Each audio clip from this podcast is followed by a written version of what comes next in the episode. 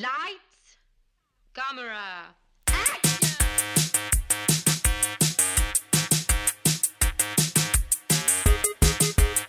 Aujourd'hui à l'émission, la haine à l'ouest de Pluton et This is Spinal Tap. Bienvenue à On de film.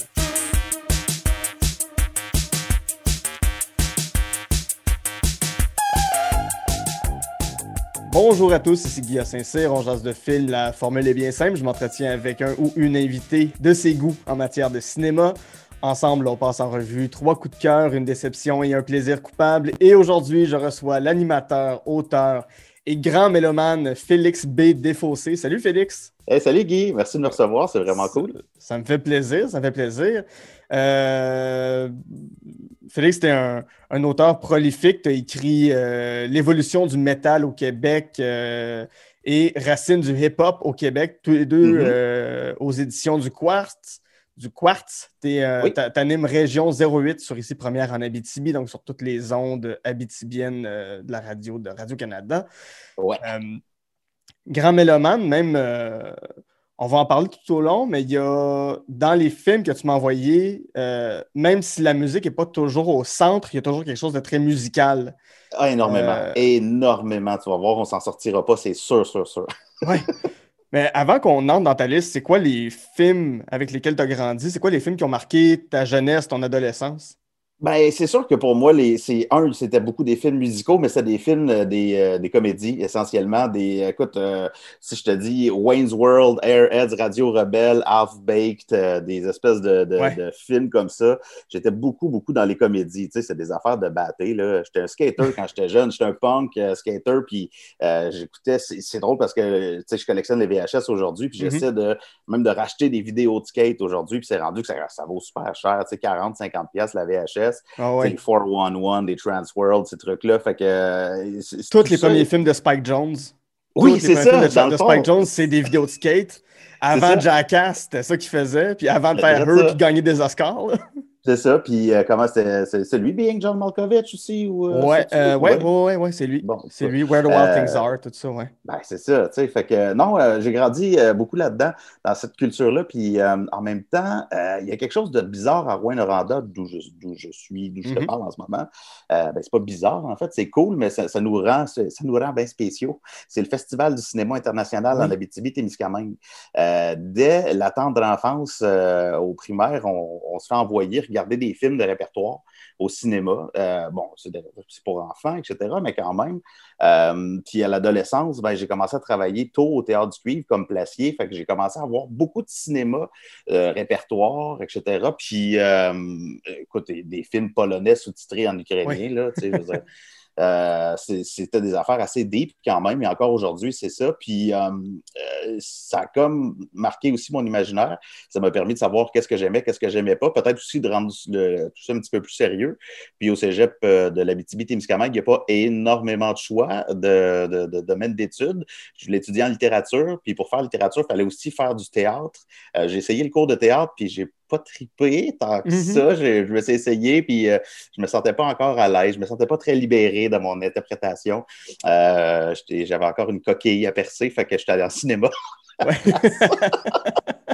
là, j'ai fait euh, le- le- l'espèce de base euh, en cinéma que j'ai adoré d'ailleurs. Euh, J'ai des profs qui aujourd'hui sont comme des amis tu sais, dans la communauté culturelle à Rouen. Euh, je pense à Ben oui. Martin Guérin, qui est même chroniqueur aussi à Radio-Canada en Abitibi. Euh, je pense à Béatrice Média-Villa, qui est une documentariste. Martin aussi est documentariste. Tout le monde ici aussi a cette particularité-là de si tu es passionné par quelque chose, euh, non seulement tu sais, tu peux être le prof, mais tu peux être aussi le documentariste, puis tu peux aussi être le gars qui fait le vidéo corpo. Euh, ou le gars qui fait, euh, qui suit les Huskies puis qui fait les capsules, euh, je pense à Martin Guérin encore, euh, qui suit les- le- le- tu sais, l'équipe de la LHJMQ. Puis tout ça se mélange assez aisément ici. Puis ça, je trouve ça le fun quand même. Super, c'est très complet. Je vais juste faire une petite parenthèse avant qu'on commence. Tu as mentionné Airheads, Oui. qui est un, un- un plaisir coupable pour moi. Je peux le regarder une fois par année. Super bon film avec euh, Steve Buscemi et euh, Adam Sandler d'une gang de Oui. gars qui prennent en otage une, une station de radio pour faire jouer leur musique heavy metal. C'est incroyable. Adam Sandler là-dedans, ouais. il, il était tout jeune, il était mini, il est euh, presque méconnaissable si on le connaît juste aujourd'hui. Puis euh, il fait pour moi des bouts de comédie les plus hilarants, euh, mais les, les plus random ever aussi. En tout cas, c'est aussi un film que je réécoute assez souvent, puis dont je connais des répliques en fran- Ouais. par cœur en français et en anglais. qui commence avec un plan séquence hallucinant. Les gens qui n'ont pas vu Airheads, regardez juste les 10 premières Ah oui. minutes, vous allez tomber en bas de votre chaise. C'est fou, fou, fou comme film. Absolument. Euh, Puis il y a même un lien avec un des films dont on va parler tantôt. On retient Airheads. On retient ça. Donc, on va rentrer dans ta liste avec euh, La haine, un film de 1995 réalisé par Mathieu Kassovitz, son premier film. Ouais. Euh, film coup de poing, là, mettant en vedette Vincent Cassel, Hubert Koundé et Saïd Takmaoui. Ça raconte quoi, La haine? Écoute, c'est drôle parce que récemment, il y avait quelqu'un sur Facebook qui faisait un statut en disant euh, Raconte-moi ton, ton film préféré euh, de la manière la plus plate possible. Oui, Puis euh, c'est une espèce de petit défi que les gens ont Oui. comme parti sur Facebook. Puis j'ai dit euh, Mon film préféré, c'est Trois gars de la banlieue qui vont passer une nuit à Paris. Essentiellement, c'est Oui. ça la haine, tu sais, c'est carrément ça. Euh, mais en même temps, ce qui est incroyable, c'est que tout ça se passe euh, alors qu'il y a un jeune de la cité, les banlieues euh, parisiennes, euh, qui a été battu par la police pendant des émeutes. Il y avait des, on ne connaît pas nécessairement, je, pense, le contexte dans lequel il y a eu ces émeutes-là, sinon des, des tensions sociales. Et puis, il y a un désir de vengeance des trois jeunes euh, par rapport à la police. Il y a une, une haine envers la police, envers euh, cette injustice-là, finalement. Puis euh, ils vont passer la soirée à Paris. Et puis, à un moment donné, ils apprennent aux nouvelles pendant qu'ils sont à Paris que le jeune est mort. Puis, le- le- l'un des éléments qui ajoute énormément de tension là-dedans, ben, c'est que Vincent Cassel, qui joue, euh, qui- qui- et c'est un des éléments assez intéressants, c'est que les trois personnages principaux utilisent leur vrai prénom là-dedans. Mhm. Ils jouent Vince, mais tu sais, comme Vincent, euh, Vincent quand même. Ouais. Euh, ils trouvent un fusil qu'un policier a échappé. Et à ce moment-là, euh, il se demande est-ce que je vais flinguer un policier ou non? tu sais, Parce Ouais. que et c'est là où il y a. C'est do or die, c'est comme toute le- le- l'espèce de. Il joue les toughs, mais est-ce que vraiment euh, il est capable d'aller au bout de tout ce qu'il prétend? Euh, écoute, son, son jeu est d'un naturel. Même chose pour euh, Saïd puis Hubert, je les appelle Mhm. directement comme ça. Euh, c'est basé. Ça, on a le feeling qu'on fait juste les suivre dans leur journée. Et c'est pratiquement un documentaire sur leur journée. Il y, a, il y a des moments qui sont extrêmement plates en même temps, ils sont choisis pour euh, raconter quelque chose quand même. Mais tu sais, euh, une scène où à un moment donné, il y a un jeune par rapport qu'on voit juste une fois. Il raconte euh, une scène de genre le surprise-surprise de France là, Mhm. à Vincent Cassel. Puis il n'y a comme pas de punch à son histoire. Puis c'est comme un long moment où c'est comme qu'est-ce qui se passe? Pourquoi? Mais, c'est- ben, c'est ça, c'est leur vie. Leur vie, et il y a du vide dedans, il y a du plate, il y a du. Ils ont besoin de le remplir avec quelque chose, avec de l'action. Et puis, euh, quand j'ai vu ça, c'était en 95-96 que j'ai vu ça. Euh, moi, j'ai comme 13 ans, à peu près, 14 ans. Euh, et leur malaise par rapport à la société, euh, je le ressens complètement. Euh, je sens la même chose. Puis leur, leur espèce de rien à faire, je le ressens aussi. Parce que je suis en Surtout, à ce moment-là. Mais c'était c'était ma question, en fait. Qu'est-ce qui fait qu'un petit gars blanc de l'Abitibi. Qu'est-ce qui fait en sorte qu'un film comme celui-là te rejoigne autant? Ben, première des choses, c'est que j'avais l'impression de voir trois vrais jeunes. Honnêtement, Vincent Cassel, à ce moment-là, je ne sais pas s'il avait fait bien des trucs, mais moi, je ne le connaissais pas, pas en tout. Ouais. Il avait Fait joué que, dans Les euh, Intrépides, c'était à peu près ça. Il y a, Les il y a- il y a un petit les- rôle. Ouais, ouais, avec Laurent Deutsch et Jessica Barker. Il y a un tout petit rôle. Il joue un méchant dans Les Intrépides. Et après ça, il va faire la sérieux? Ouais. Oh my God! Bon, mais tu vois, peut-être que j'ai relate à fait parce que j'étais un fan des Intrépides aussi. Euh, cela dit, je viens d'apprendre quelque chose de vraiment nice. Je suis vraiment content. Euh, mais non, c'est ça. Fait que Vincent Cassel, je ne le connais pas. Hubert non plus, est. Et puis essentiellement, on les revoit peut-être pas tant que ça dans le cinéma français après, les deux autres non plus, mais euh, je, je sens que j'ai l'impression que c'est des vrais jeunes, puis euh, ça me parle énormément. C'est sûr que, tu sais, je suis pas euh, énormément dans le rap à ce moment-là, alors que les autres sont beaucoup dans la musique rap. C'est ça qu'il y a comme musique là-dedans. Mais ça commence à faire mon éducation musicale sur le rap. Moi, je suis dans le punk rock dans ma vie, mais je, je- je vois des éléments culturels qui se ressemblent, que ce soit du breakdance ou des trucs comme ça. J'ai pu, j'ai pu m'associer à quand même pas mal de, de ces éléments-là dans ce film-là. Mais je pense que c'était vraiment mon- le, le- à ce moment-là, quand je commençais à écouter de la musique punk, je me posais beaucoup de questions sur notre société. J'écoutais des Mhm. groupes qui remettaient en question le système, etc. Puis je n'étais pas sûr c'était pourquoi que les groupes punk remettaient en question le système, le gouvernement, le ci, le ça. Puis la haine, ça commence avec, c'est euh, l'histoire d'une société qui tombe, ou c'est-tu la fin que c'est la société qui tombe? Euh, et euh, pour, se, pour se rassurer, se répète jusqu'ici tout va bien, jusqu'ici tout va bien, mais c'est pas la chute qui compte, c'est l'atterrissage. Euh, puis là, il y a comme l'espèce de cocktail Molotov qui explose sur une image de la Terre, puis c'est une puissance. Puis ça, moi, ça cette espèce de ce coup de poing-là, euh, ça m'a parlé énormément. Ça venait me, me chercher, puis tout. C'est Ouais. venu énormément me chercher. Puis avec le temps, c'est ça qui est intéressant, c'est que ce film-là a vieilli autant qu'il y avait une dose de réalité, même si c'était joué euh, à ce moment-là. Euh, je pense que c'est autour de 2005, 6, 7, là, là, je ne sais plus exactement, mais en France, Oui, Les il y avait scènes- les- il y a eu Toutes énormément oui. d'émeutes dans les cités euh, à cause justement de jeunes qui avaient été battus, peut-être tués par la police, je ne me souviens plus exactement, mais où là, c'est devenu la haine, mais expose en 10. Mhm. Mais là, tu te dis, OK, Mathieu Kassovitz, il est comme 10 ans avant ça, puis il a vu ça venir, là, les tensions dans les banlieues, etc. Euh, et, et- et au- et avec Black Lives Matter aux États-Unis, on est encore là-dedans. Ah oui, on est dans les- 25 ans après. Mais Ouais. encore là, il y a quelques semaines à peine, il y a, il y a un, il y a un producteur de musique noire à Paris qui s'est fait battre pour on ne sait pas trop pourquoi. Ça, ça, ça, ça arrive. euh, euh, bon, avec les Gilets jaunes aussi, bon, c'est sûr que c'est très blanc, les Gilets jaunes, mais il y a quand même eu des émeutes qui ont donné place à des gros débordements Oui. en France, puis la haine a été ramenée. euh, je, pense, même qu'il est sorti, les, les- les cinémas ne sont pas fermés à Paris, ils ont ressorti le film en 2020 avec les mouvements Black Lives Matter, en faisant une nouvelle affiche pour le film, en faisant, en tout cas, il y a, il y a eu toute fou, une hein? sortie. Ouais, c'est un film qui moi, est- écoute, avec, avec Black Lives. Matter, j'y suis retourné, je l'ai réécouté. euh, j'ai- Je suis retourné à la trame sonore, j'ai fait des chroniques musicales pour euh, retourner aussi à la musique qu'il y a là-dedans parce que tu sais, autant euh, euh, des, des rappers euh, classiques un peu underground américains comme KRS-One, euh, tu sais, elle avec Poup, poup, That's the son Mhm. of the police, c'est une espèce de classique. Puis il y a une espèce de mash-up avec. euh, euh, la- avec les voyons, Beastie dit Boys? Non, attends. Piaf. Ben, Aussi en arrière, on entend le- l'espèce de non, rien, de rien. Ouais. Il y a comme une espèce de mélange à un moment donné. De, je pense que le, mélange musical illustre beaucoup le mélange des cultures aussi. Euh, et puis, euh, il y a autant quand ils font du breakdance, à un moment donné, justement, il y a Zap, puis cette chanson-là. Quand j'ai pu finir par trouver c'était quoi le band, j'ai commencé à la mettre dans mes soirées DJ, mais systématiquement parce que c'est trop un bon groove, tu sais, c'est parfait. Euh, fait qu'il y a comme. plus j'avance dans le temps, plus je me rends compte à quel point ce film-là a fait énormément de ma culture euh, et fait partie de moi à bien des égards, finalement. Mhm. C'est un film, tu sais, tu l'as dit, les, les dialogues sont très réalistes, mais moi j'ai été frappé la première fois que je l'ai vu à quel point il y avait une esthétique hip-hop, il y avait une esthétique qui avait l'air d'être empruntée au vidéoclip hip-hop. Tu sais, quand, euh. Mathieu, quand, quand Vincent Cassel monte ses points, quand t'as, t'as des espèces de plans que t'as l'impression que Jean-Pierre Jeunet a repris pour faire euh, Amélie Poulain. Il y a des plans que je me doutais pas à quel point c'était l'esthétique qu'on a revu dans le cinéma français, mais qui vient un peu euh, des clips rap américains.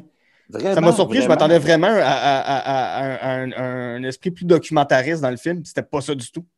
Non, puis euh, moi, j'ai trouvé ça, euh, premièrement, l'utilisation du noir et blanc, ça ajoute Mhm. vraiment justement au, au, au- au terne de leur vie, je pense, en quelque sorte. Et il y a justement dans cette esthétique-là, pour moi, quelque chose qui, euh, qui était comme très, euh, qui était très vrai, qui ressemblait à ce que je voyais, ce que je consommais comme culture finalement. Je pense que c'est beaucoup pour ça que ce film-là est venu me chercher à ce point-là. Puis, euh, euh, ouais, encore aujourd'hui, euh, écoute, j'ai- la, la version Criterion, j'ai la de Oui, oui. Avec le petit autographe de Mathieu Kassovitz ici, le Ouais. director approved. Euh, puis, euh, je suis vraiment content d'avoir d'avoir ça. Puis là, ben, je cherche la VHS, euh, avis de recherche, là, j'aimerais ça l'avoir. Bonne chance. En, en- en zone 1 ou zone 2? Euh, zone ici, là. Oui, c'est sûr. Tu as, écrit un livre sur le, sur le hip-hop, sur, le, sur, sur, euh, ben, ça, les, les racines du hip-hop. Oui. Est-ce qu'il y a des, des liens que tu as pu faire entre euh, le hip-hop français, le rap français et le rap québécois?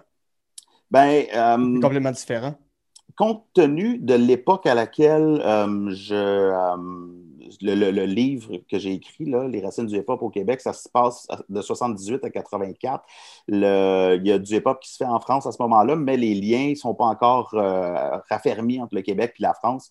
Euh, fait que non, il n'y en a pas nécessairement là-dedans. Cependant, euh, je me suis rendu compte que des, à quel point, en écrivant le livre, je me suis rendu compte à quel point la culture hip-hop faisait partie de mon adolescence d'une manière euh, tout à fait naturel.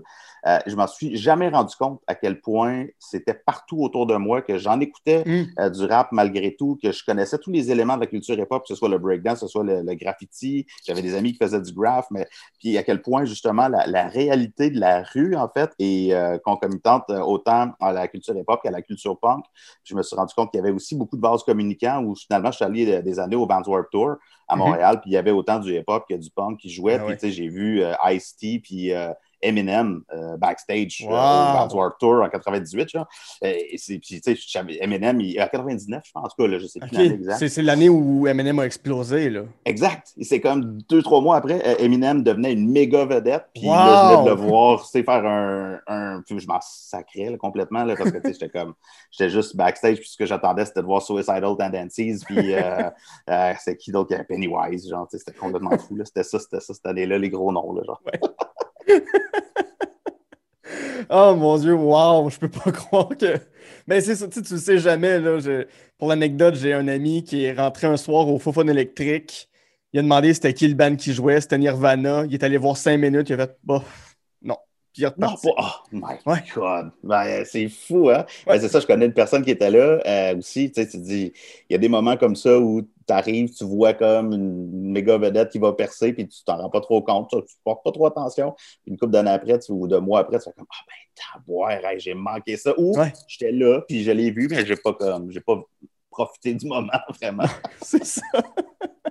on, va, on va passer à ton prochain film qui est À l'ouest de Pluton, un film de 2008 de euh, Henri Bernadet et Myriam Véraud. Euh, film québécois mettant en vedette, il n'y a, pas de comédien connu, même euh, il a n'y a pas de comédiens de ce film-là qu'on a nécessairement revu après ou qui, ont, eu des carrières marquantes, mais on va les nommer quand même Alexis Drolet, David Bouchard, Anne-Sophie Tremblay, La Montagne, Johan Linto et Sandra Jacques. Euh, c'est des gens qui ont tous à peu près mon âge, tous autour, qui sont tous nés autour de 1990-1989. Euh, ça un peu la même question que pour la haine. Ça raconte quoi à l'ouest de Pluton? ça raconte l'histoire, dans le fond, de, grosso modo, d'un paquet d'adolescents, d'une gang d'ados, euh, plus précisément euh, d'une jeune fille qui décide de faire un party chez eux, puis que ça vire assez mal. puis, tu sais, c'est tellement classique quand tu regardes ça. Je veux dire, ça, ça pourrait être n'importe quel film d'ado américain très générique quand on le présente comme ça. mais c'est ça, la particularité, c'est qu'ils ont, ils ont décidé d'aller chercher un, un peu comme dans la guerre des tucs les jeunes d'un village. Là, c'est un quartier à Québec. Je pense que c'est à. Euh, euh, ah, je ne me rappelle pas. Je pense que c'est là En tout cas, c'est euh, dans le coin de Québec, très proche de mhm. Québec. Et puis, ils prennent les jeunes d'une cohorte au secondaire qui se connaissent effectivement, puis ils leur demandent de jouer là-dedans, dans le film. Et c'est là où, justement, leur espèce de naturel et leur expression, leurs vraies expressions de, vrais, de vrais ados arrivent là-dedans. Puis là, ça devient extrêmement coloré, puis d'une richesse incroyable. Puis euh, il y a quand même, euh, tu sais, la, tension entre le grand frère qui n'est pas content qu'il y ait un party chez eux, puis euh, la petite sœur qui est là, puis ses amis, puis il y a une scène, écoute, moi, je, ça me fait capoter cette scène-là. Pour moi, c'est des plus grandes de l'histoire du cinéma québécois. ils sont dans le char, puis ah, ils cherchent le cadre de famille. Il y a quelqu'un qui a volé le cadre de la photo de famille. puis là, ils veulent le trouver, le putain de cadre, puis ils sont en auto, c'est le grand frère qui conduit. Puis là, ils disent on va arrêter de manger chez euh, Patate. Euh, comment ils l'appellent? Tu te souviens-tu du, euh, du nom Je me souviens pas du nom. Dans ma tête, dans tête c'est Charlie. Patate Gilles, oui. Chez Patate, Gilles. Non, non, c'est pas chez Patate Gilles, c'est au Patate Gilles. C'est ça, puis c'est chez Gilles Patate. Puis c'est au ah Patate Gilles. Gilles Patate. Les, cestines sur c'est-tu Gilles Patate, c'est-tu Patate Gilles, c'est-tu au Gilles Patate, c'est-tu chez Gilles Patate, je sais pas. Écoute, c'est d'une j'en parle, ça me fait capoter. C'est mythique, je trouve. Tous les coins ont leur restaurant que personne ne sait comment le dire nécessairement. Tu sais, je, pense, j'ai des amis à Sherbrooke, ils vont manger au Charlie ou chez Charlie. Euh, à, à Hull, quand j'étais jeune, c'était la pataterie huloise, mais d'autres disent la pataterie holloise. C'est le débat de tout. Non, c'est la pataterie huloise. Non, mais non, c'est holloise, on est à Hull. Non, c'est la pataterie huloise.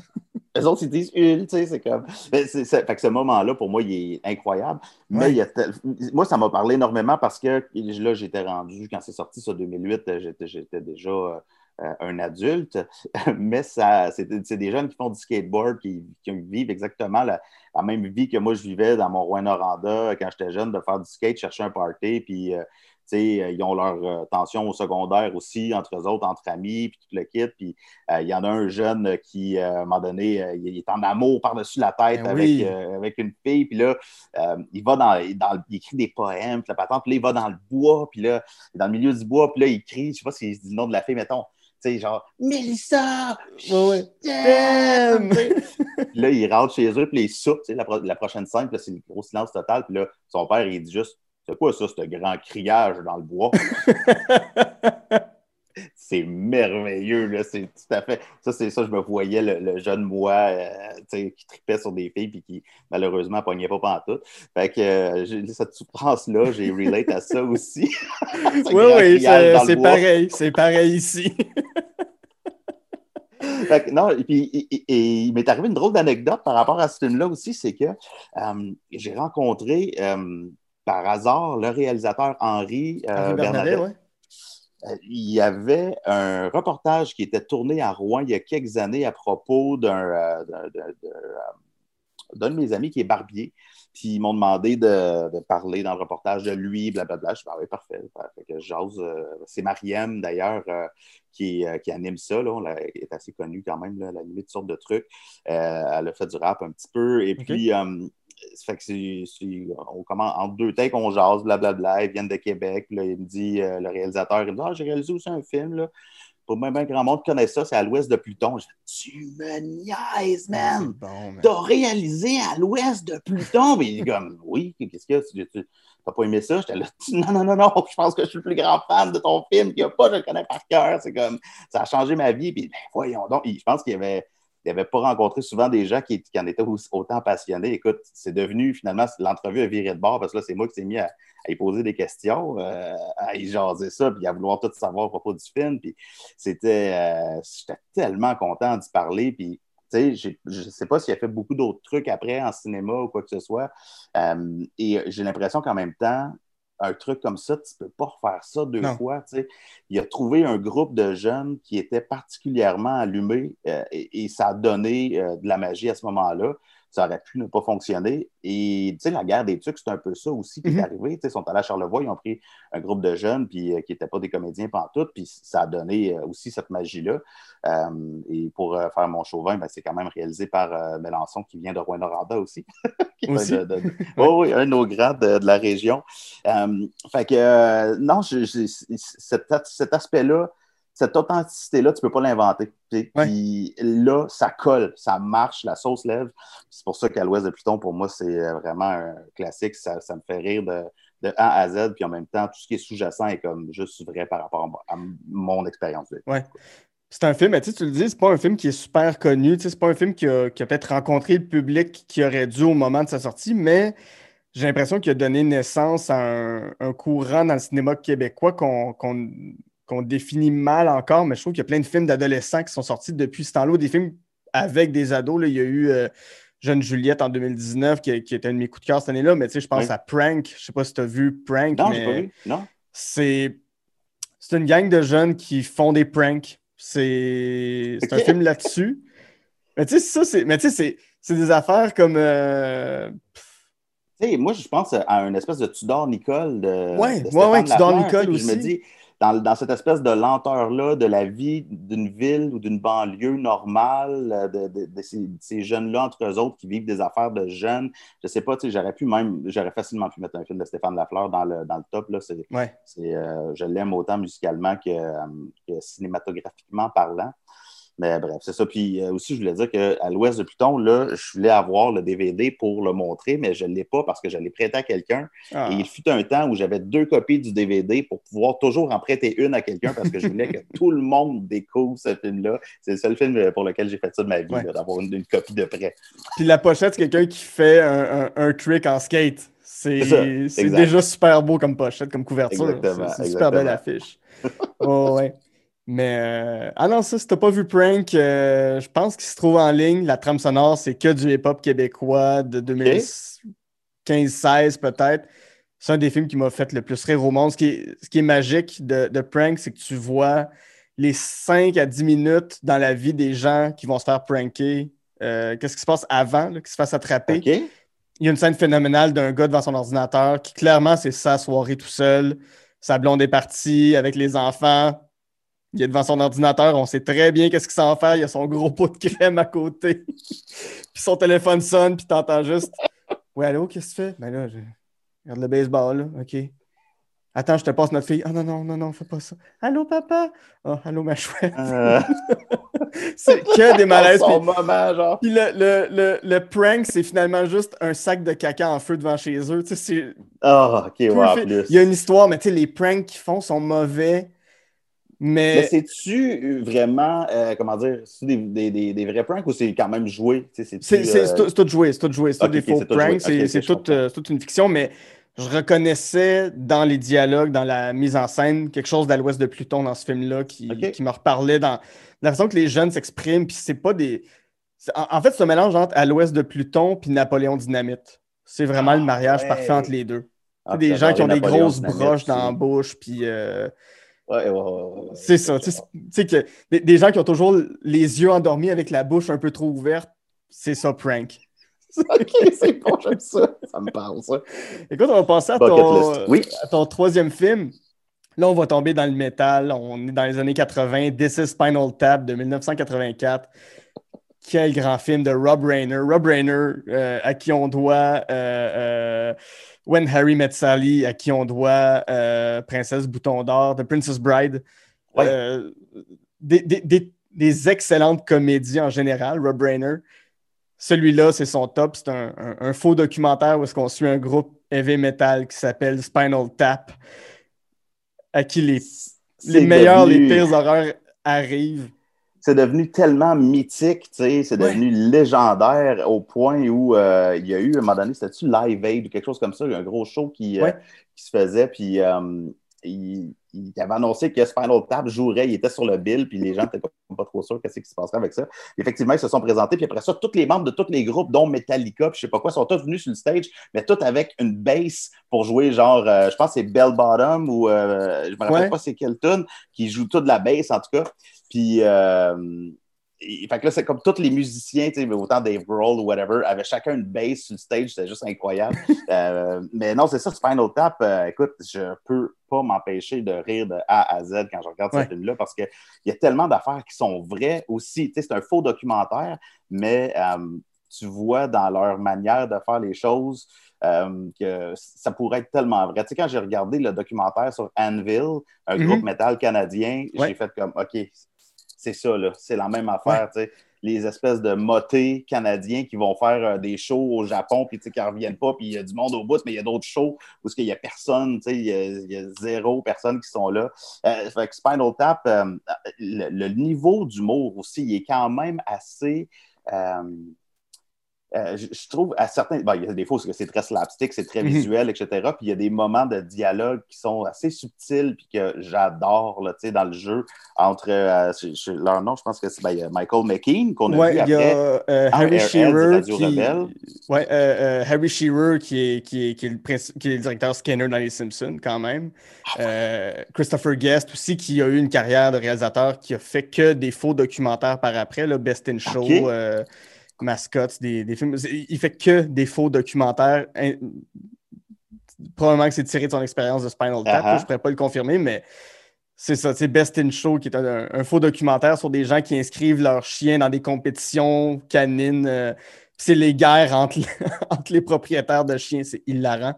Euh, Waiting for Goffman aussi, c'est lui. Mais euh, donc, c'est des, un des membres du groupe. Puis, ouais, mais c'est un beau casting. Puis Rob Reiner qui joue le rôle du réalisateur qui n'est pas Rob Reiner en plus. Exact, tu sais, c'est incroyable. Il joue le rôle du réalisateur là-dedans, puis lui-même, il ajoute une dimension à ça. Euh, non, vraiment, là, de A à Z, c'est excellent. Tu sais, c'est juste quand que pour moi, une, des passes classiques qui n'est pas si drôle que ça, mais qui, pour moi, justement, est devenu comme incroyable, c'est quand il, il, bon, il y a comme un problème avec leur pochette de disque parce qu'elle est trop explicite, tu sais. Fait que là, smell ils vont the dire, glove. euh, ouais, smell the glove. Puis là, c'est supposé être une femme en laisse qui sent un gant, genre, tu sais, c'est quelque chose de, de, de, de- de très, euh, ben, effectivement, on comprend. Fait que la compagnie disque fait comme non, on sortira pas ça. Puis finalement, ils leur reviennent avec le disque, puis la pochette est toute noire, tu sais. Puis euh, là, ils, posent la question, puis ils sont comme, euh, euh, well, the, the question is, uh, how much more black could that be? The answer is none. None more black. None more black, man. J'ai fait, c'est tellement malade. C'est juste comme, il y a quelque chose là-dedans qui est super subtil dans leur humour et dans leur manière de présenter les choses. Un dialogue, quand à un moment donné, ils sont dans la, euh, la loge, puis il y a comme des petites biscottes, puis euh, des, des tranches aussi de, de, de petites viandes, puis là, il essaie de faire du sandwich avec ça, puis il n'est pas capable, puis il est juste comme this, this lunch is a complete catastrophe, genre, c'est comme, parce que c'est une tranche, tu sais, de, de viande froide, ça ne fit pas en deux biscottes, ça, c'est c'est le, c'est le, le- leur, leur gros, tu sais, euh, white privileged man problem, là, c'est ça, ah man, ils sont incroyables, Ah, ils sont je- tellement je- drôles. J'aime beaucoup l'espèce de spectacle qu'ils essayent de donner avec Stonehenge. Tu sais, il recrée Stonehenge avec des hommes de petite taille, là, avec des nains qui dansent autour. Tu sais, ça, ça fait très. euh, euh, autant Pink Floyd que. voyons, je parle le nom du groupe, mais ce- le, le groupe qui avait une flûte traversière. Là, euh, Jet Hotel. Jet même. ouais, c'est ça. Tu sais, c'est- ben, tu, tu vois, je ne sais pas qui a écrit le film, mais tu, tu vois qu'ils ont déjà, du côté de Rob Reiner, en tout cas, une connaissance du monde de la musique, une connaissance Ouais. du monde heavy metal, parce que pour avoir vu des entrevues avec des musiciens, il y en a beaucoup qui disent, tu sais, c'est des jokes, mais c'est pas loin de la réalité. C'est tellement proche de la réalité. C'est pour ça que moi, j'adorais ça. Puis en même temps, ben, ça, les, comment dire, j'ai vu les, les- les films dans l'ordre inverse, mais un autre de mes films que j'ai adoré dans ma vie et pour lequel ça m'a pris du temps de comprendre que c'est un faux documentaire, c'est Hardcore Logo, un film canadien qui est sorti dans les années 90 à propos d'un band punk qui fait une tournée du Canada. Oui, Euh, puis qui est basé sur le même espèce de principe de, de Spinal Tap. C'est Spinal Tap Punk, essentiellement. Mhm. Puis, euh, écoute, ce film-là, ils ont été jusqu'à chercher Joey Ramone, le chanteur des Ramones, pour Wow. le faire parler là-dedans, pour nous faire croire encore plus, nous faire mordre encore plus au fait que c'est peut-être un vrai documentaire sur un vrai band. Euh, et quand j'ai compris à quel point euh, c'était juste un offshoot canadien et punk de Spinal Tap, j'ai fait comme, wow, tu sais, ça, ça ça me parle au bout. Euh, Hardcore Logo, je l'ai vu là, tu sais, des centaines de fois. Puis euh, c'est ça, c'est juste qu'il n'est pas très drôle, Hardcore Logo, c'est plus euh, dramatique, mais alors que Spinal Tap, euh, c'est là, c'est vraiment drôle. Puis ben oui. j'ai au fond de moi euh, un poil euh, très assumé. Ça aussi, c'est mon, mon fond d'habitibien. Hey, Je viens d'un village qui s'appelle Baudry. Là. J'allais tatouer ça dans le logo de Metallica. là. Puis euh, à Baudry, euh, le monde, ça écoutait Metallica euh, à côté. Puis justement, ce tatouage-là, ben, je me le suis fait faire dans un faux reportage à propos du fait que Metallica aurait joué à Baudry en souviens de ce reportage-là. 1983. Ben, c'est ça. Fait que là, je m'étais fait faire ce tatouage-là. Euh, puis euh, c'est l'idée du faux documentaire. Ben, ici, il y avait un, un festival de faux documentaires à Rouen qui s'appelait le Documentaire. C'était en hommage à ce documentaire-là, ce, ce festival-là, qu'on avait fait ce reportage-là avec la gang de Patrick Masbourian. Euh, qui avait, et encore récemment à Radio X, ils en ont parlé comme si c'était vrai. Là, Oui, parce que vous cherchiez. Il y avait un gars qui disait qu'il était le fils de. De Cliff Burton. Cliff Burton, Le- ouais, ouais, avec sa, ça, ça sa mère qui disait Oui, oui, j'ai une aventure avec Cliff Burton. Exact. Tu sais, c'est Louis-Philippe Gingras qui est un musicien quand, qui est quand même assez connu au Québec. Puis celle qui jouait sa mère, euh, c'est aussi une musicienne qui a chanté du rock un peu élevé dans les années 80-90 en Abitibi. Fait que, tu sais, encore là, il y avait beaucoup d'éléments qui pouvaient euh, euh, nous faire croire à ça. Puis euh, il y avait aussi Hélène Lorrain qui, euh, qui, euh, qui, qui commentait là-dedans, qui Ouais. écoute, elle a fait son, sa maîtrise ou sa- son doc à propos de Motley Crue, quelque chose comme ça. En tout cas, c'est une femme érudite, euh, érudite, érudite, érudite, Érudit. érudit, euh, Ouais, femme très intelligente. Et puis, qui, euh, qui, euh, ajoutait aussi des éléments de, de fausses informations là-dedans.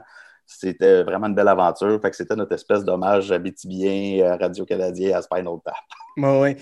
Tu as, eu la chance d'avoir des confidences de gens qui ont fait évoluer le métal au Québec. tu as rencontré les gars de Voivod, Autre Chose, euh, les gars de, de, de Offenbach, des Hoolops. Euh, est-ce qu'il y a des confidences que ces gars-là t'ont fait qui se rapprochent de l'aventure Spinal Tap? Est-ce qu'ils ont été perdus pendant des heures dans des dans, dans, dans, dans, le backstage. Ils sont-tu promenés en cherchant les, la scène ou quoi que ce soit? Une des meilleures anecdotes, puis je suis vraiment content que tu me poses la question parce que ça me, ça me la rappelle, celle-là. Euh, puis elle a le rapport avec Anvil, dont je te disais qu'il était, mm-hmm. c'est un groupe de trash metal canadien, mais qui, euh, qui était l'équivalent de Spinal Tap. Il y a euh, un band qui s'appelle Aggression, qui, était les Slayers du Québec dans les années 80 essentiellement, donc à peu près les plus violents. Eux autres, ils allaient sur le stage avec des, des, espèces de, de, de sur l'avant-bras, des clous de 6 pouces des deux côtés, puis des pads de hockey avec des clous de 6 pouces aussi, puis la patente, il y avait un look vraiment violent, puis tout. Puis eux autres, là, ils allaient, ils étaient quand même jeunes, puis là, ils allaient rencontrer euh, ce show-là, ils faisaient la première partie de Anvil puis ils allaient rencontrer les gars d'Anvil, puis comme leur musique était vraiment élevée, ben, ils avaient peur d'eux autres. Un peu, ils étaient comme, hey, on va être intimidés, on va rencontrer les gars d'Anvil. Puis, première affaire qu'ils se sont, rendus compte, c'était un show extérieur. Euh, le chanteur de Anvil, il était sur une chaise longue en petit speedo avec un petit caniche, genre, puis il était en train de se faire griller avant le show, puis les autres, ils étaient comme quoi? C'est ce dude-là qui la musique qui nous fait peur, genre, il était tellement déçu. Eux autres, ils se préparaient avec leur clou à aller rencontrer leur héros. Puis finalement, non, il était en speedo avec son caniche en train de se faire griller. C'était assez particulier. Euh, il y en a d'autres. Écoute, il y en a plein des anecdotes comme ça. Euh, le guitariste de, de, Offenbach, John McGill, quand j'ai demandé si Offenbach était vraiment sur le party, oui ou mm. non, il me dit écoute, premier show que je fais avec eux autres, c'est à Québec. Ils sont venus me chercher à 9 h du matin à mon appart à Montréal, puis après de Montréal, toute la gang. Il dit Je me suis assis avec eux autres dans le char, il y avait une caisse de 24. ils ont ouvert tout de suite chacun une bière, ou ils en avaient peut-être déjà une entre les jambes quand ils sont venus le chercher. Il a fallu qu'ils fassent un arrêt à Trois-Rivières pour acheter une autre caisse de 24 pour se rendre à Québec. Tu dis OK. ouais, il fallait que ça soit. Fait le matin, là, avec le rendu à Trois-Rivières, à peu près 10h30. Puis euh, il arrive, il n'y a, pas de soundcheck de fête, rien. Il y a pas. écoute. Ça, ça nous donne une idée du mode de vie euh, rock'n'roll que ce monde-là euh, menait à l'époque. La, la, la, chanson Cette voix devient bien plus proche d'un documentaire que, que, d'être une tonne politique rendue là. Tellement. Brûlé par l'alcool, la ah cigarette. ça, c'est mon imitation de Jerry, c'est pas très fort. bravo, bravo.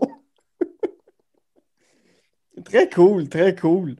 Euh, on va faire une petite pause là-dessus. Au retour, euh, on va s'arrêter brièvement du côté euh, des nuits chaudes de, Harlem et du, New York des années 70. Euh, pas trop longtemps parce que c'est pas quelque chose que tu aimes beaucoup avec Superfly. On va plutôt aller se trémousser le bassin sur les rythmes funky et endiablés d'après-ski. À tout de suite.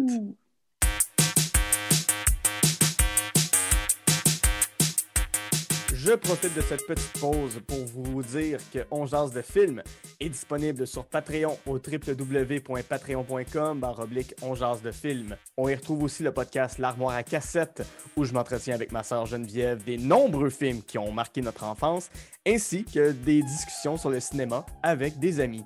Parlant de Patreon, j'aimerais maintenant remercier les membres suivants. Jen Saint-Cyr, Daria Desjardins, Éric Biron ainsi que Gabriel Bordelot.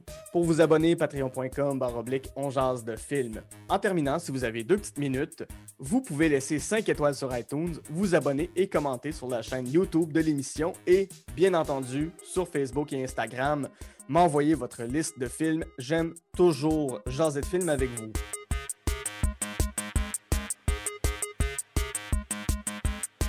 De retour en jase de film avec mon invité Félix B. Défaussé, avec qui, en première partie, on a jasé de La haine à l'ouest de Pluton et This is Spinal Tap.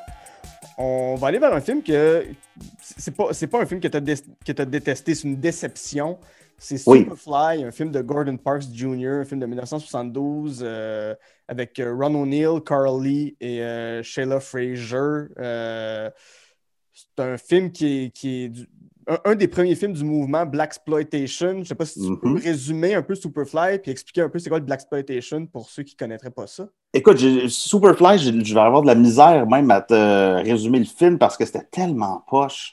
J'ai tellement euh, de- de- pas écouté. Euh, je me demandais, bon, je vais t'expliquer tout ça par après, mais euh, grosso modo, le Black Exploitation, c'est un, un courant cinématographique où les Blacks américains, les Afro-Américains ont décidé de se présenter dedans, de présenter Mhm. leur vie, de présenter de leur réalité, mais de se présenter aussi comme super-héros au besoin. Fait que c'est là où le fameux personnage de Shaft est arrivé, euh, et puis qui était justement une espèce de, je vais le dire, tu sais, de manière un peu grossière, mais l'espèce de James Bond euh, black au sens où Mhm. c'est c'est un espèce de policier euh, qui, qui a tous les talents, puis etc. Donc, c'est vraiment fait dans une espèce de, de, de, de mouvement d'affirmation, tu sais, euh, afro-américain. Puis j'adore ce mouvement-là. Il y a des films qui sont vraiment super intéressants et des trucs qui sont extrêmement série B aussi, mais qui Mhm. peuvent être quand même le fun. Tu sais, euh, j'ai toujours ben, ben gros aimé le cinéma de série B, euh, d'horreur ou toutes les, toutes les, les ex- exploitation, en fait, sexploitation, blaxploitation, etc. Je veux dire, il y a comme bien des éléments qui sont vraiment le fun là-dedans. Puis l'affaire, c'est que Superfly, je voulais vraiment voir ce film-là pendant longtemps. Mhm. Euh, la trame sonore du film, Ouais, Curtis Mayfield. Curtis Mayfield. Hallelujah, je l'aime tellement. Ouais. Pour moi, c'est le plus grand à peu près de la musique funk euh, des années 70. J'ai, quand j'étais au cégep, j'écoutais cette trame sonore-là chaque soir avant de me coucher. Je Wow. capotais sur ce disque-là. Je l'écoutais euh, comme ça n'avait pas de bon sens sans jamais avoir vu le film. Puis Mm. je me faisais tellement. La musique de film, naturellement, c'est évocateur, ça fait mettre des images dans ta tête. Et puis, euh, éventuellement, tu te mets à avoir des attentes par rapport au film. Et c'est le film dont la trame sonore est la meilleure, peut-être des années 70, une des meilleures. Je pense que c'est dans les palmarès des meilleures trames sonores de l'histoire.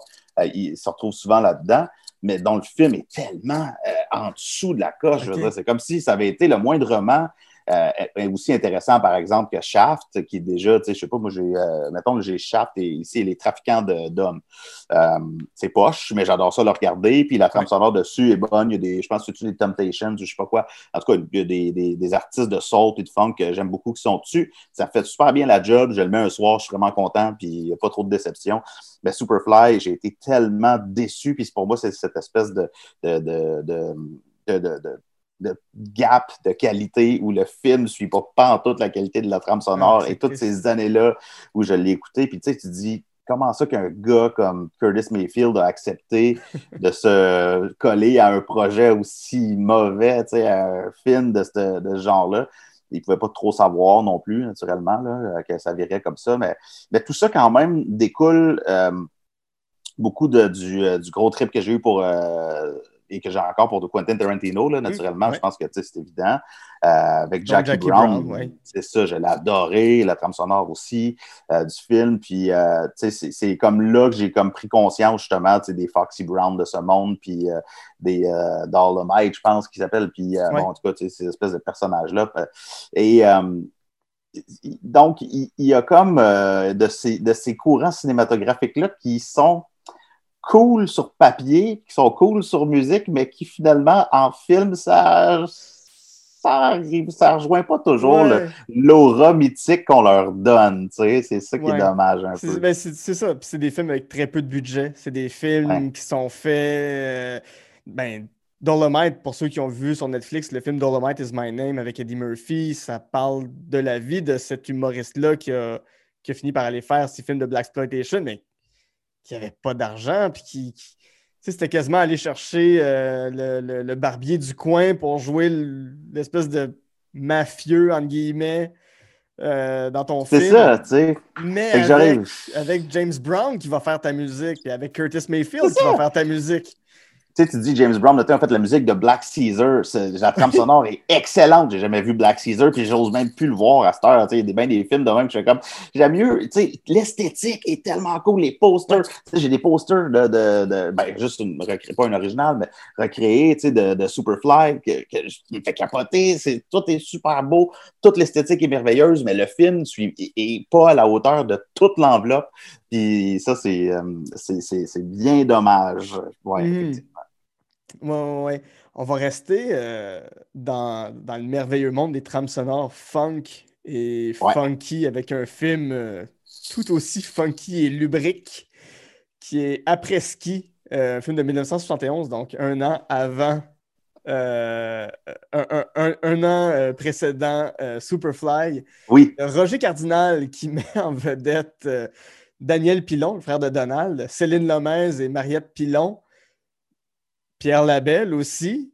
oui. Mais René Angélil, Angèle Coutu, Janine Suto, Raymond Lévesque, rien de moins. Francine Grimaldi. Francine, et c'est ce qu'on appelle, avec du recul au Québec, des films de fesses. Oui. Donc, ça suit Valérie, ça suit Deux femmes en or, ça suit toute cette. L'initiation. L'initiation, toute cette vibe de film de fesses-là qui mettait souvent en vedette des comédiennes qui sont, qui sont encore aujourd'hui connues et célébrées. Euh, mais c'est quoi après ski?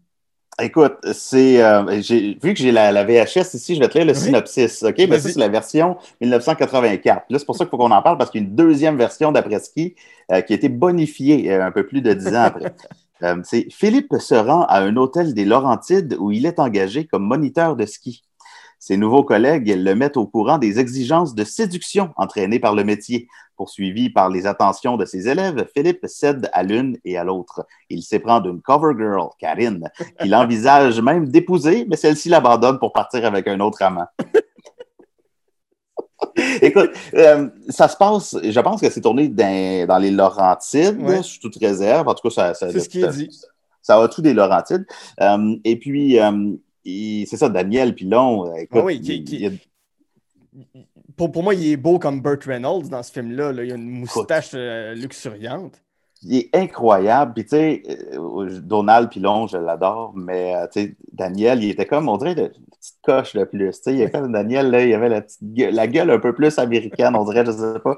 Puis, il, y a, donc, il mène ça, mais en même temps, il n'y a pas d'émotion, tu sais, il joue pas bien. Puis, il n'y a personne là-dedans qui joue bien, mais tu sais, la, la, brochette d'artistes, et je choisis brochette justement vu qu'on les voit euh, une fois de temps en temps dans mhm. ces situations-là. Euh, et c'est incroyable. Puis, tu sais, je veux dire, juste euh, dans, parmi les autres tu sais, qu'on n'a pas nommé, mettons, Robert de Montigny, il a été animateur, entre autres, des émissions jeunesse d'aujourd'hui, il était mhm. chanteur populaire. Jacques Desrosiers, c'est Patoff. Patoff avant d'être Patoff qui joue là-dedans, donc le clown Patoff, Robert Arcan qui était un animateur de radio populaire à cette époque-là aussi. tout le monde qui est là, dont euh, deux des, euh, des baronnets avec Renan Angelil et Pierre Labelle, c'est complètement fou. C'est complètement fou. Ça aurait, ça aurait, dû être un méga succès, euh, mais le film est d'un platitude incroyable. C'est un navet total. Il n'y a personne qui joue bien. Le montage est scrappé, là, mais comme ça n'a pas de bon sens. Euh, et euh, tout ce qu'il y a de. Ben, il y a quand même des, des, des, scènes esthétiquement, mettons. Euh, euh, je sais pas, moi, Céline Lomez, là, nue, là, super belle. Mm. tu vois que ça repose juste là-dessus. Parce que les autres, juste sur les scènes où on voit un petit peu de, de sexe, c'est complètement. parce qu'à part de ça, c'est vraiment poche. Euh, puis euh, en 1984, la deuxième version dont j'ai la VHS ici, ben, ils ont ajouté des scènes un peu plus hardcore de sexe. Cependant, pas tout à fait. Tu vois pas de. tu vois peut-être une fois un, pénis, mais c'est mm-hmm. pas mal tout. Euh, fait que ça vaut pas vraiment la peine de rajouter ces scènes-là, mais tu sais, quand tu dis que, mettons, tu vois deux personnes qui sont, bon, donc, mettons, Daniel Pilon, puis je sais pas, Mariette Lévesque, je sais même pas s'il y a une scène avec les deux, mais bon, je dis ça comme ça. Et là, tout d'un coup, ça coupe, on est dans une autre chambre avec deux autres personnes qui sont en train de faire l'amour dans une autre position. C'est juste comme, un mauvais, très, très, très mauvais montage. Fait que le film était déjà mauvais, mais même la nouvelle version 1984 était encore moins bonne. même si on voulait ajouter du, quelque chose de plus hardcore, c'est même pas intéressant. Écoute, c'est d'une. mais c'est un plaisir coupable parce que il y a de notre petit Québec là-dedans que j'aime beaucoup. Le, côté. Euh, sais, à un moment donné, ils, sont comme dans un party. Euh, il y a une fille qui a un gilet du Canadien, puis il y a un band qui joue de la polka, puis tout le monde, euh, tu sais, trip dans leur espèce de, de fête. Euh, il, y a, il, à un moment donné, il y a un bonhomme là-dedans qui sort des expressions comme Saint-Skidoo. Tu sais, il y a au travers, puis quand tu vois des scènes où ils font du skidoo avec des bombardiers du début des années 70, avec les sauts qui matchent, puis les casques, puis là, ils arrêtent dans le bois pour s'embrasser, puis batifoler. Tu sais, c'est c'est de toute beauté, en fait. Il y a quelque chose de très, très beau de culture québécoise là-dedans, mais qui, au final, n'a pas fonctionné, c'est vraiment dommage. Mais ce qui a rendu le film encore plus mythique pour moi, ben, c'est la trame sonore, dans le fond. Et c'est comme ça que j'ai entendu parler du film pour la première fois. Raconte-moi, parce que c'est une histoire qui est folle, l'histoire de la trame sonore. C'est complètement débile. Qui, qui, est plus intéressante que le film même. Absolument, absolument. C'est complètement fou. Tu vois, je, trouve le, 33 tours à un moment donné à Rouen euh, euh, en, fouillant dans, des disques, ce que je fais tout le temps. Puis euh, je j'achète une pièce, comme ça a l'air drôle. On voit des filles dessinées en entourées, entourées de Daniel Pilon. C'est ça. Je me dis, bon, pour une pièce, ça vaut à peine. Puis en faisant des petites recherches sur Internet, je me rends compte que le disque se vend 350 pièces. Je suis comme, comment ça? Ouais, c'est bien. C'est impressionnant. En Europe, puis au Japon, puis un peu partout. Oui, Exact. C'est des collectionneurs de partout sur la planète qui achètent ça, puis absolument pas nous autres, c'est au Québec. Euh, fait que, écoute, je mets ça dans ma collection. Je suis vraiment content, mais j'écoute la face A, puis c'est tout, c'est Mark Hamilton qui chante, euh, puis Céline Lomez, justement, puis tu sais, c'est vraiment pas bon, c'est de la musique pop euh, pas très réussie. Mm-hmm. Sur la face B, c'est un groupe qui, qui est crédité comme étant, écoute, je me rappelle pas c'est quoi, Jean Crevier et son ensemble. Puis c'est du funk euh, gros funk, gras, cochon, jazzé. Euh, écoute, tu as des beats de drum que tu pourrais sampler pour faire du hip-hop avec. Euh, c'est incroyable. C'est probablement le meilleur demi-album funk qui a été fait au Québec des années 70. Et là, plus que je parle avec mes chums geeks collectionneurs de disques, plus le monde me dit Ouais, mais c'est pas Jean Crevier et son ensemble, c'est un autre band. Là, il n'y a personne qui sait c'est qui vraiment le band qui a fait ça. Il y a comme toute une histoire autour de ça, puis, mais il y a une, il y a cette aura de mystère autour de la mhm. trame sonore d'après-ski où on ne sait pas c'est qui qui a vraiment composé puis enregistré cette excellente face de musique funk jazzée. Parce que là, j'ai l'impression que tu me décris un true crime. Là. Oui, c'est ça, c'est complètement fou. et, là, moi, à ce moment-là, en 2010 environ, je me parle d'une petite maison de, réédition de, disques qui s'appelle Les Disques Pluton, euh, inspiré par À l'Ouest de Pluton. Ah, c'est drôle, ça. C'est vraiment drôle. Je viens juste de penser à ça. Mais oui, c'est à cause de ça. tout est dans tout.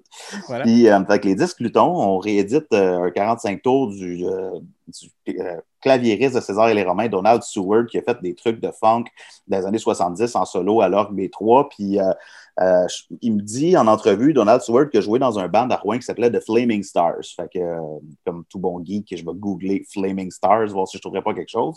Je tombe sur un site d'un bonhomme qui s'appelle John Ranger, puis il décrit toute sa carrière. Il dit qu'il a joué dans The Flaming Stars, puis qu'il a joué dans tel band, tel band, tel band. Puis qu'en 1971, il a enregistré la trame sonore du film Après-ski. Je suis comme, pardon? Pardon? Fait que là, j'écris, je me dis, j'écris au bonhomme, tu sais, puis je suis comme, il y a l'adresse sur son site web, je suis comme, c'est quoi cette histoire-là? T'es comme, oh, c'est moi, regarde, j'ai toutes les preuves. Puis il m'envoie comme un paquet de, de, ses droits d'auteur, puis la patente, puis il dit, check, le, nom qui est crédité, c'est genre euh, Denise ou Diane, je sais pas quoi. Ben, il dit, c'était ma femme. L'affaire, c'est que mon band, puis son band s'appelait Illustration, il était en contrat avec une compagnie américaine, euh, puis il avait pas le droit d'enregistrer ici. Mais eux autres, c'était, vu qu'il y avait, tu sais, comme, genre une trompette, deux saxophones, euh, un tron un trombone, euh, bon, drummer, bassiste, deux guitaristes, lui qui jouait de l'orgue, ça finissait plus leur bande. Ils n'étaient pas capables de payer leur monde, tu sais. Fait qu'à un moment donné, ils se sont fait proposer de faire la trame sonore d'après-ski. Ils ont dit, ouais, euh, si on veut payer le band un peu, si on veut survivre, on n'aura pas le choix d'aller en studio, euh, de prendre ça, mais de ne pas être crédité. Fait que c'est comme ça qu'ils ont contourné leur contrat américain, mm-hmm. puis que leur nom n'a jamais été crédité là-dessus. Fait que là, moi, j'ai dit à M. Ranger, euh, est-ce que ça vous tenterait qu'on fasse euh, une réédition de ça? Puis il est comme, oh, oui, pas de problème, euh, parle à mon avocat. je parle avec l'avocat, il prépare un contrat, ça me coûte genre quelque chose de très, très raisonnable comme prix mm-hmm. à y offrir. Puis il me met en contact avec le producteur original du film, Jean Zaloum. il me dit, tu as juste à aller chez eux, puis j'arrive chez eux. Monsieur Zaloum, avez-vous encore les bandes audio originales? Oui, ils sont ici, juste là. Tiens, tu peux me ramener ça après. Ah, tiens, ça, c'est le, le, le, film original. Ça, c'est le artwork original. Tu peux te, Ah. le scanner. Ça, c'est blabla. Hey, man, je capotais, tout, là. là. Là, j'ai le producteur d'après-ski qui est en train de me, de me le prêter. Tous Ouais. les trucs euh, de la, de la production d'époque. Puis, écoute, j'hallucinais. Je me rappelle du moment où on est entré en studio sur Saint-Laurent, à Montréal. euh, je pense que c'est une coop euh, de, de cinéma, là, en tout cas. Euh, puis, on a commencé à numériser ça. Puis là, on, on- tu la musique du film. Euh, puis là, tu te dis, OK, OK, là, on est dans le studio avec le band. Au début, tu entends les petits one, two, three, four. Puis tu sais, les gars qui jasent. Puis là, tu dis, OK, on est là. On est en 1971 dans un studio à Montréal avec eux autres. On est en train de numériser ça. Et là, on se dit, on va, qu'est-ce qu'on va découvrir d'autre? Parce que là, on a tous les arrangements de violon, de cordes, qui est aussi un peu partout ailleurs dans le film, mais qu'on n'a pas sur le- la trame sonore originale. Puis, euh, on retrouve une toune qui, qu'on ne sait pas c'est quoi la toune, elle est très funky.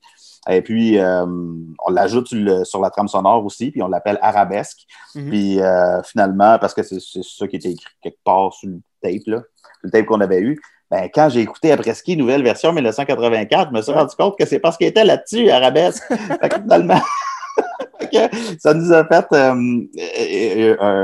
une chanson de plus qui, qui était dans la deuxième version du film. Ça a été une aventure incroyable de rééditer ça. On avait un, un distributeur international euh, qui est un- une maison de disques qui s'appelle Light in the Attic, basée à Seattle, si je ne me trompe pas. Puis, euh, écoute, les, on a fait 500 copies du vinyle. Ça s'est vendu tout de suite de même sur la planète, euh, au Japon, en Italie, en France. Wow. ça s'est, écoulé comme, comme si de rien n'était. Puis, on- il y avait un groupe à cette époque-là. Ça, c'est vraiment cool. Je ne sais pas où ils sont, ces gens-là, aujourd'hui, mais ça s'appelait Érotique PQ. C'est des gens de Québec, la ville. Et puis, ils, ils reprenaient euh, des chansons de trames sonores de films de fesses québécois des Mm. années 70 et ils ajoutaient en arrière des montages vidéo psychédéliques, etc., puis des, des montages Wow. vidéo de ces films-là. L'expérience de ce spectacle-là était de toute beauté. C'était à la fois justement cinématographique, visuel, puis musicalement, c'était quand même des, les, les compositeurs de ces trames sonores-là au Québec. Il a Beaucoup, de- tu sais, François Cousineau en a fait beaucoup avec Diane Dufresne qui commençait, puis etc. Mhm. C'était des, des grands noms, c'était des génies, c'était des gens qui avaient beaucoup de, qui faisaient beaucoup de travail en studio, puis euh, il y avait beaucoup de funk là-dedans aussi. Fait euh, bref, avec Érotique PQ qui jouait après-ski intégral au Francophonie, euh, c'était un spectacle débile. Francine Grimaldi est venue. Euh, donc, j'avais une des comédiennes originales du film. Puis écoute, c'était euh, c'était merveilleux. C'est C'est une des plus grandes aventures de ma vie, ça. Ouais. Je peux imaginer. Euh, avant qu'on termine, j'ai une dernière question. Tu dis Oui. que la copie vinyle d'après-ski peut se vendre très cher. Est-ce qu'il y a d'autres albums québécois qu'on sous-estime, euh, Ah, de- dont on sous-estime la valeur marchande à l'international? Ah, il y en a des, des centaines, carrément. Il y a des, je peux dire qu'il y a des centaines d'albums euh, ou de 45 tours, sinon québécois, qui sont vendus euh, au- au-dessus de 100 facilement et jusqu'à 1000, 1500 dollars sur le marché international sans problème. Euh, mais juste de, de la vague de Maple Syrup Porn, là, donc Mhm. de, de cette, cette vague de, de déshabillons la québécoise, ben, euh, il y en a euh, une autre trame sonore qui est celle de Viens mon amour, qui peut, qui s'est déjà vendue jusqu'à 500 pièces. Elle a été rééditée l'an dernier par Trésor National. Euh, shout out à mon ami Sébastien Desrosiers qui a travaillé là-dessus. C'est aussi d'une qualité euh, musicale incroyable, comme après-ski. Euh, il, y a, il y a plus de trous à percer qui euh, a déjà eu une bonne valeur. Il y a la sonore de, de l'initiation qui va valoir à peu près 50 pièces parce qu'il y a Patty Galland qui chante Psychedelic Party là-dessus. C'est complètement Wow. débile. Euh, il, fait que, il y a aussi un autre compilation du travail de François Cousineau dont je parlais sur certaines trames sonores de films. là. je pense euh, genre L'amour humain. euh, non, c'est L'amour humain. En tout cas, La machine à faire l'amour, je pense. Puis il y en a un autre, c'est Le diable est parmi nous. Je sais pas si tu as déjà entendu parler de ça. ça, non? Wow, ça, c'est hallucinant. C'est le Saint Graal de la cassette VHS que moi, je cherche. Euh, et il y a une toune de funk là-dessus. C'est débile. Euh, grosso modo, là, le diable est parmi nous. C'est une secte sataniste qui euh, fait des orgies. Euh, c'est à peu près le premier film de genre qui est en, entre horreur et sexe qui a été fait au Québec. C'est complètement débile. Il y avait une copie à la boîte noire à l'époque et quand j'ai pu voir ça à la boîte noire, je, je voulais, écoute, et quand j'ai su qu'elle allait fermer, euh, je, suis, je me suis dépêché à y aller. J'ai fait, je veux la copie de Diable est parmi nous. Il était déjà vendu. Ah, Fait que là, aujourd'hui, ça peut. La, cop- la copie VHS, là, j'en ai vu une partir à 700$. piastres récemment. wow! Ouais. Wow! Puis ça, c'est François Cousineau qui a fait la musique. Ouais, exactement. Avec euh, du gros funk là-dessus. Fait que le vinyle, là, ça peut se vendre d'une cinquantaine de pièces à peu près, là, euh, parce que c'est du bon stock. là. C'est c'est très, très, très obscur. C'est incroyable. Wow! Je, je me doutais pas de ça. Que- quelle histoire incroyable! J'en j'en reviens pas. Ouais. Là-dessus, on va devoir euh, conclure l'épisode. J'ai- J'ai j'ai tellement eu du fun à, à enregistrer ça avec toi. Euh, si les gens veulent euh, te suivre sur les réseaux sociaux, veulent voir ce que tu fais, veulent écouter Oui. euh, tes émissions, on va, on va où pour, pour te Ben, écoute, tout simplement, ma page Facebook, Félix BD Fossé, ma page Instagram, c'est sur Instagram que je partage le plus de musique. Tout ce que je découvre comme disque, vinyle, qui me fait triper, je, je, je prends une petite vidéo, je le partage avec un peu d'infos. C'est euh, une des places euh, où me suivent pas mal, là, ouais. C'est c'est un peu plus pers- euh, personnel, plus, euh, plus passionné, parce que là, ma page Facebook, euh, il faut que j'utilise plus de manière radio-canadienne, Oui. C'est c'est un peu plus... un peu plus réservé au travail, en quelque sorte.